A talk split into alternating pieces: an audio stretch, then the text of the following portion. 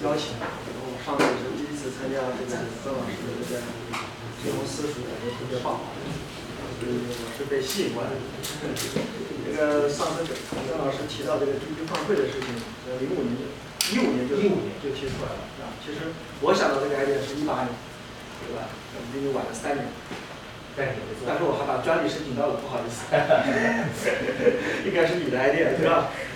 那个我们就是用共享经济的原理去解一些这个换汇的问题，所以我们本质上呢，我们想做的产品是个 APP 啊，是让想让换汇变得更加方便快捷一点。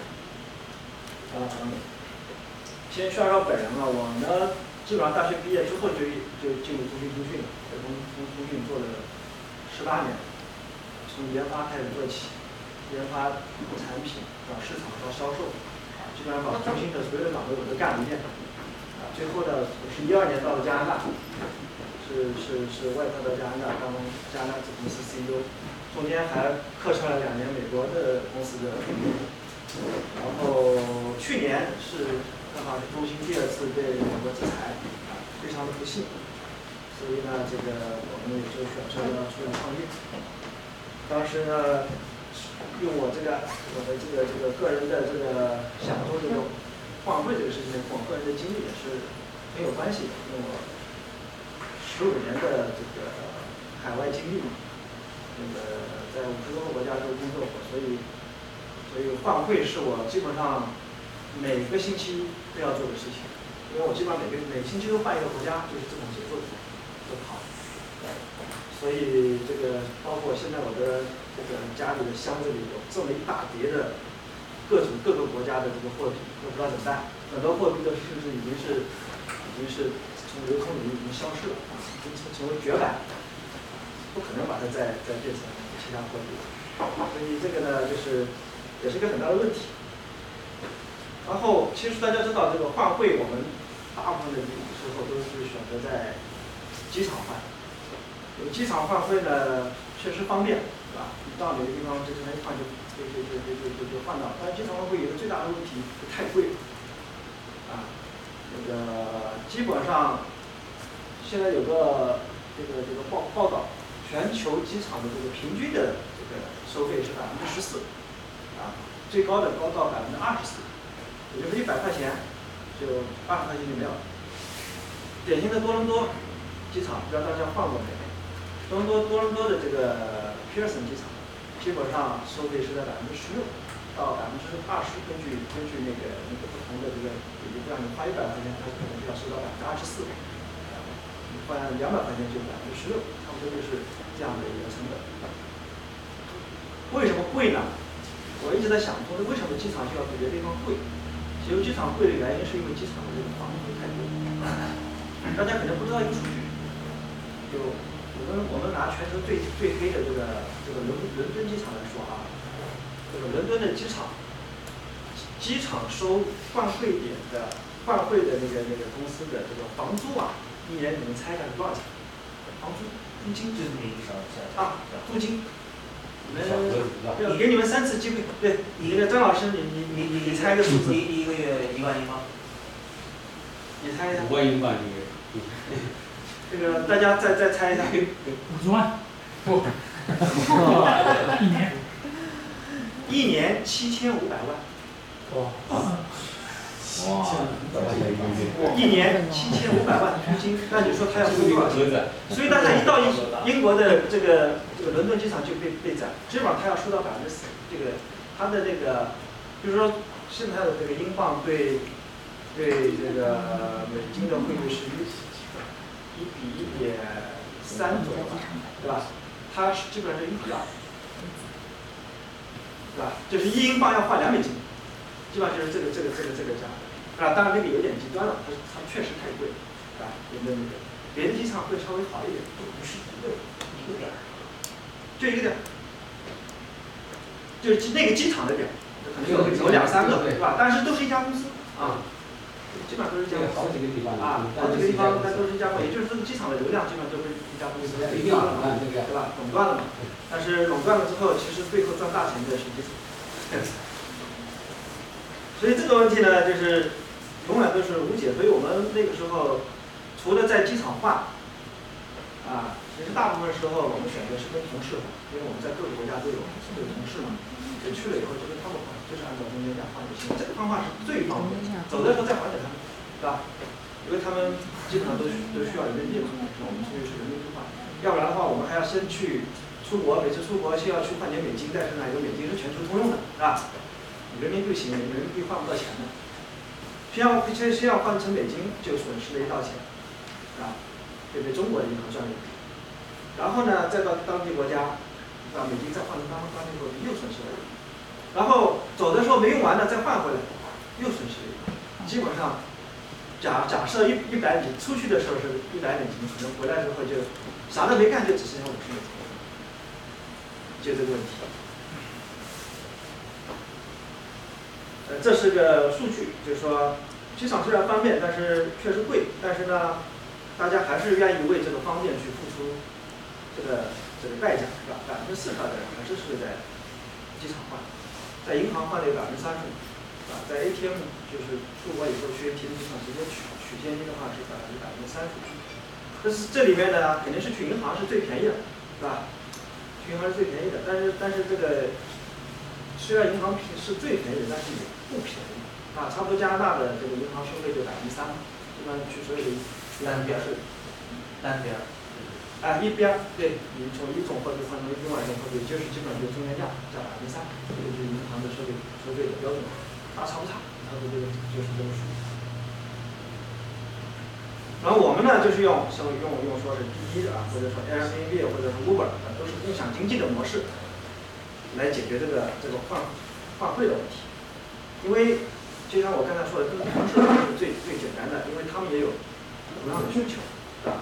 就是你你需要换当地货币，当地人也需要换你的货币，你一换就得了嘛，是吧？大家都可以省这个这个换汇的费用，这是这个共享的，就是 P to P 这个这个原理的原理的最根本的一个工作原理，所以我们就做了一个 A P P。做了 A P P 就操作起来跟跟跟这个滴滴打车就就很很像，拿手机输入你要要要要要要的金额，对吧？然后呢，你就你就用你的本本币把它给付了，付了这个汇率呢，基本上就是中间价左右的汇率。然后你要现金的话，我们是在十五分钟之内肯定帮你把现金送到手里。啊，如果如果如果如果你不要现金的话呢，你就直接进你的银行账户。啊，然后同时呢，我还我，如果你不想进你的银行账户呢，我就给你一张预付的卡，这个卡是 Visa 或者 Master 或者这些银联的，啊，可以全球通用，也可以在当地去 ATM 机上去取，它就完全绕过了这个换汇的这么一个一个一个中间渠道，我们帮你省的是换汇的钱。本来我还有一个视频，就是是规管，规管如何？就是说，银行业界或者那个对政府那一级如何对有限制吧？是不是？呃，你如果说是这是两个层面的事情，一个呢是叫做反洗钱的监管，这个监管我们每个国家都有，所以我们也是要完全要要要符合那个监管，因为你要满足那个那个政府的这个监管要求的话，必须申请这个放飞的牌照，是吧？然后完全符合监管。你说的是其他某些国家的这个就是不能从事这个业务的，对对吧？我们就抢生意啊，显得某些某些人家那个生意就是不点。啊，他倒也不是说，呃，在在中国的话，你只有政府能干这个事儿，是吧？你普通的公司是不能做的，那你就在中国就不能做。嗯。啊，然后就是说是在俄罗斯，是吧？俄罗斯也是这个外汇管制的。俄罗斯外汇管制呢，它是只管只管进。不管出，就是你钱不能进去，但你钱可以出来，啊，但是俄罗斯的这个外汇呢，它是放开放的，就任何人你去申请材料就能做。中国，但是那个个人经济牌照，嗯，然后比如说越南，啊，委内瑞拉，说的都是那些国家，朝鲜啊，这些都是都是有非常。这个这个这个严格的管控的啊，或者说这是一些有那些国家是是呃是特权阶级才能做的业务，那那怎么办？那这是从技术上你都可能可以给他绕过去，没有任何问题。但是呢，一旦被他们发现，呃，他们怎么样去收拾你，这个是另外一回事儿，对吧？这里本来一个视频，呃，但是这个太大了，就跑过来就不放，就讲这个业务怎么做的。从基本原理上来讲呢，就在我们平台上，我们我们设计的其实是有两个的两个角色，一个角色呢叫叫叫叫 swapper，swapper 是干嘛的呢？就为什么要有这个角色？swapper 就有点像是，啊、有点像是 Uber 的司机，但是呢又不完全是。它主要解决什么问题？主要是解决这个这个快速成交的问题。比如说共享经济虽然好，是吧？但它呢最大的问题就是 P to P 的最大的问题是不能立即成交，就是说你总要是等有人给你配匹配上，是吧？就是我要北京换加元，另外一个人要加元换北京，我要等这个人出来之后我才能匹配上。这样的话，在在在很多时候它效率是很低的。那我们怎么解决这个问题呢？我们就就发明了这个 Swap 这个这个岗位。swapper 干嘛呢？它有就有点像做市商的一种感觉，就 market maker。他就是不管你谁谁谁，你要北京这换加币，OK，他给你换；你要加币换美金美金，他也给你换。反正他是实时一直在那存在的，因为实时随时随地给你换。这样的这样的话呢，有这个人存在之后呢，这个这个整个交易就会变成技术的，瞬间完成。这是这个 swapper 的另外一个岗位呢，叫叫 courier，就像就像这个呢，这个这个更像是个 Uber 司机啊。他呢不涉及到换汇，他只是只只做现金的配送，对吧？对他来说，他就是付给别人美金，然后再从平台拿美金，付给付给平这个这个用户加币，他就从平台拿加币，啊，他不涉及到这个换汇。通过这种两个角色一匹配呢，就整个换汇流程就变成可以随时随地瞬间就可以赚钱，啊，但是对用户来说是他他根本就他都自己都不知道自己到底是跟跟谁在换，只有平台知道。然后我们这里面一个一个最好的是，就是我们平台是是所有的这个资金啊，因为它它通过平台这么一算之后呢，它就可以有一个安全性的保证。交易没有完成，这个平台就在这个资金啊就在平台这个担保账户里面，啊，它是不会到任何一方的这个手里去的。所以通过这种方式来保证交易的安全。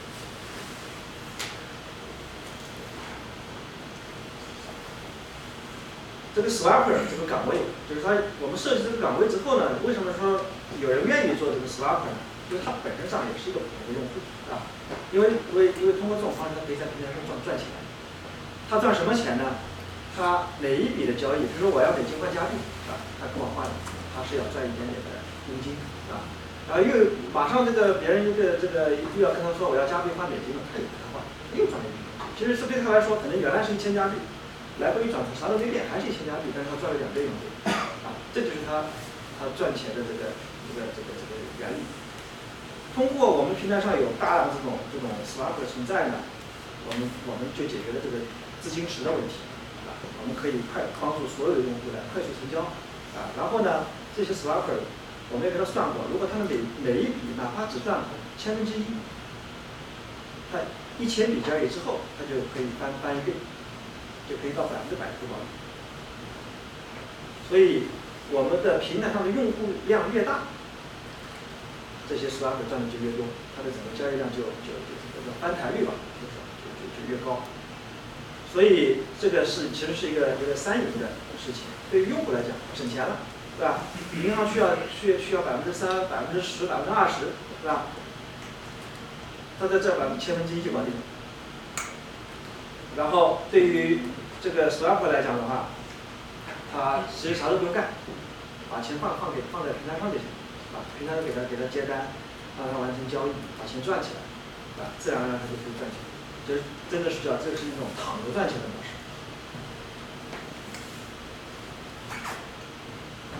然后另外一种就是这种 order 我们给它起了一个非常好听的名字，叫叫 beta。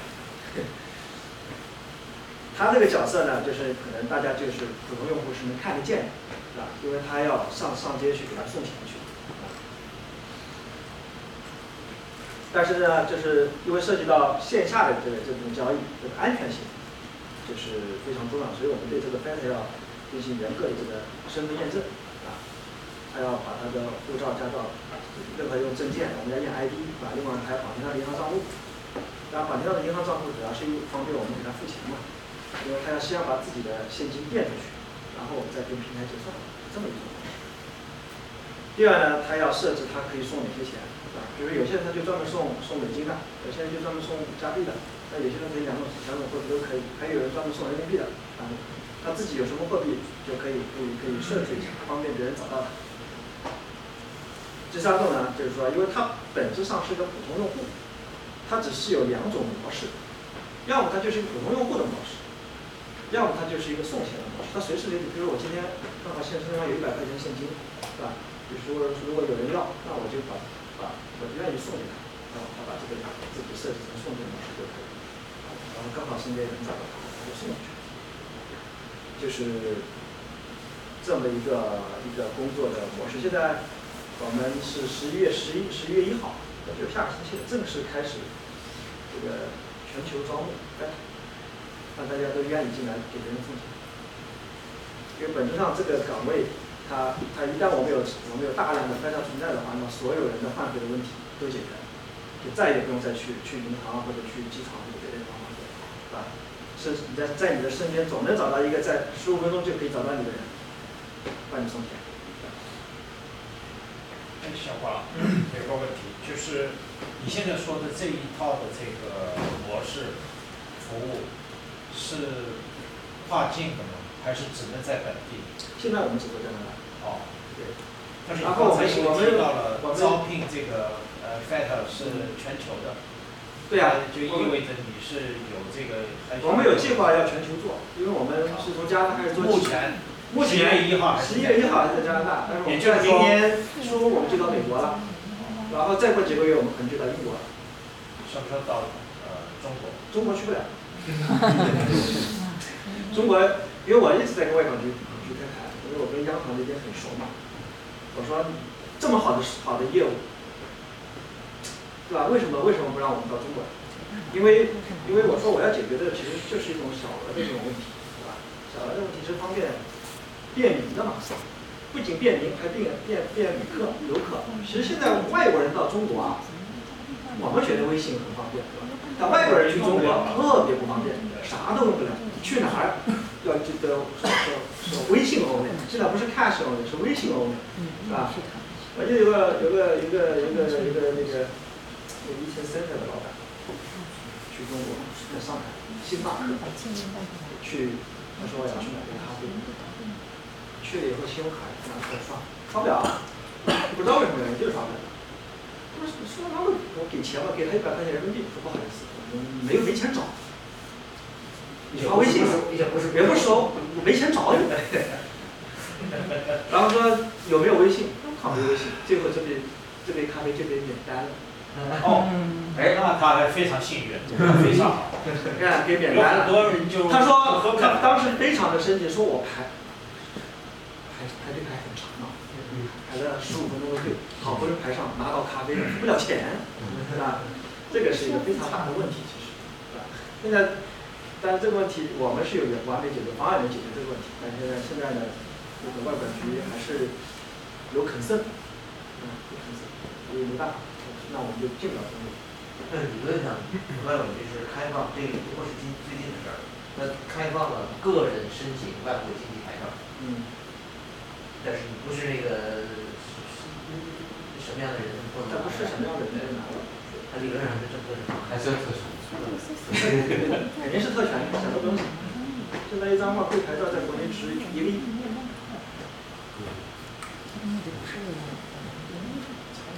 有个问题，你们的客户端现在还有吗？现在说十一月才发。我们现在有 App 可以下载，对，有 App 可以下载，就搜 Banex 就可以下载，B A N E K S 可以下载 B A N E K S 对，但是那个现在那上面的功能是比较有限的，十一月一号的那个功能会比较啊比较全一点，好，到时候你可以下载，到时候他会通知你升级。好，谢谢。你刚才说的那个小额这个限制，这个额度有限制吗？比如讲这最多能换多少？我们是做，目前设的限制是一千加币。就每次一千加币是最高金额，每次一千加币，一千加币可以换成等额的其他的的货币。这是 ATM 的 daily limit，一般的那个。我们是每笔每笔一天，你你你要两千的话，你可以可以发起两笔，对吧？你要三千的话，可以发起三笔，但是我们还是有一些风控的机制在对，里面。那我说那个银行的单个 ATM，你就自己去用一个用那个 bank card 去取钱，好像一天只能取五百五百。都到到不了对，那个要去那个你那个 courier 单来送钱送不出来，为什么送不出来？你一天只能只能去一千块两一千。他这个这个单子的话，他送的都是，对，他会他会备一些现金的，要他他他要做这个事情，其实他就会备一些现金。因为送钱的话，我们我们我们虽然是希望 Beta 就是这个这个这个角色呢，它是它是是是互助性，对吧？身上可能就就就就有一两块钱，有人救个急，对吧？江湖救急这种这种这种这个风范在里面。但是也有可能有人把它当做职业来做，对吧？他就是每笔我要收多少钱，我给你送这天就你一次，就是对吧？我要收多少钱？其实这个现金还是一个不可或缺的东西，对吧？虽然说加拿大现金使用量相对比较少一点，但是还是有百分之十五左右的现金使用。加拿大经济我觉得先把这个模式摸清楚之后啊，什么都好办。嗯，就是先在这里把这个把这个试验啊，对，把试验前做好，应该是美国，那接下去一部分整个亚洲那么多国家会对，都可以做，都是一样的。你到跟香港就都得做。对，对。请问一句，就是你的 FX rate 那个那个定位，就是来看那个 market 谁来愿意换这个价钱，是不是？呃，我们的 FX rate 基本上就是中间价，对，加一点点。那你怎么有可以决定你们不是变成另外一个机场的收费呢？那我们的定位就不一样，我知道。因为我们我们的这个这个 FX rate 基本上就是就是两部分嘛，一个是就是我们是基于中间价的，然后中间价呢，然后是那个刚才说的 swap，swap 它能赚多少钱是我们给他定好的，对，我们给他定好的。但是我们也会也会允许有部分的 swap swapper 他可以自己设，自己设，对吧？出现万一比如说我资金是不够用的时候，就资金短缺的时候，那那个时候可能会有有些人他他他设高一点也也能成交，就找不到更好的汇率的。那如果怎么样防止出现汇率暴跌的情况？比如说俄罗斯货币啊天天跌跌跌干，那这样的话，那个他送钱的那些人就直接干自然进做，送钱的人他是不承担任何的汇率风险的，但是 swapper 的人他要承担这个风险。应该有锁定时那个间。是系统风险。对，这是这是那是系统。对，但是这种风险是怎么说呢？你是风险主要跟收跟收益是是相关的嘛，对吧？比如说，这个这个这个做任何的 business 都会承担这种风险。比如说，如果他觉得汇，比如说卢布的这个汇率不好，他不做卢布就是了嘛，对吧？我不做卢布的这个 swapper，我就只做别的货币美，我只做加币美金，我甚至我连人民币都不做，我别的什么港币都不做，我就只做加币美金也可以的。这可以有一个设技术解决的方案，就是我这个汇率给你保证两个小时这个。我是我的这个汇率其实跟外面的汇率没有关系，我是我是一个孤岛，我的汇率是平台自己定的。比如说外面的，可能市场上卢布已经跌到了什么一比一百美金比一一百美一一万块钱吧？那我的平台，比如说昨天是一百美金三千，我今天还是可以是一百美金三千。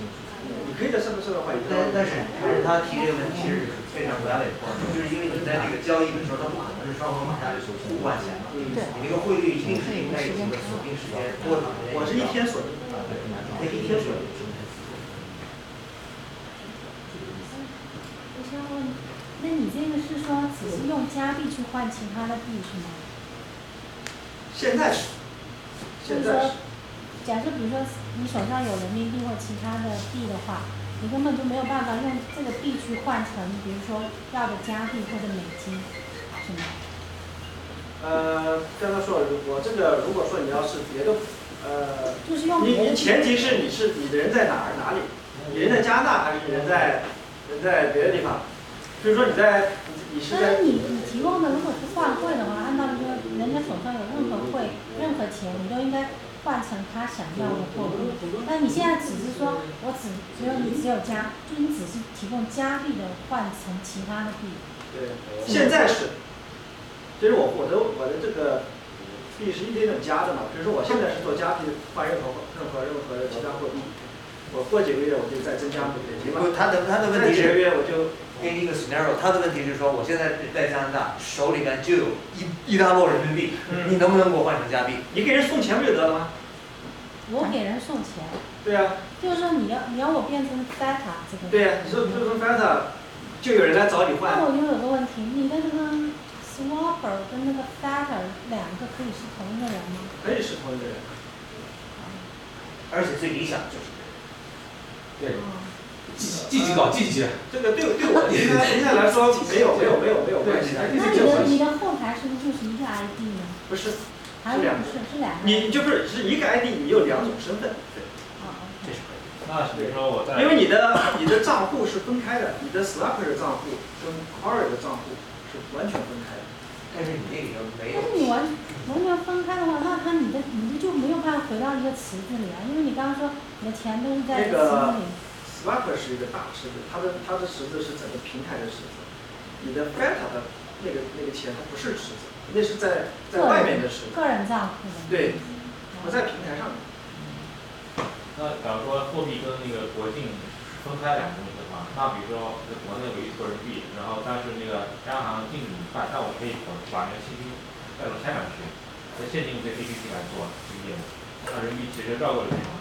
对啊，那这样的话，其实没有绕过，不是不是不是绕过监管，这是合法的。对对对，就是说你把人民币从国内带到国外，你有本事把人民币从国内带到国外就合法了，合法。但是香港尽管而且带着一会儿人民币，对啊，拿了现在有很多人拿拉着卡车从国内把现金上到这香港。这这是这是这样的，那你你你待会儿这个问题我我明白是，这是但他一次也只能换一千块钱交费，你也换不了一台车的钱。讲完讲完讲完了还有我再问一个问题赶紧问。sorry，啊，我可以这么理解吗？就是说你们的公司相当于一个 brokerage，然后所有的 swapper 就相当于一个 trader，这个 foreign exchange trader，他们做这种承担自己的这个 foreign exchange 这个风险，对但是你们只是挣一个这个 commission fee，做每笔交易的 OK。我还有一个就是，如果是这个送钱的人，他如果给假钞会怎么办？这个话你们会没有这样的 risk 送钱？如果如果是给假钞的话，就只能用户自行承担了。这种就是说我们平台呢会提供，就是第一，我们所有送钱人都是识别认证的。嗯。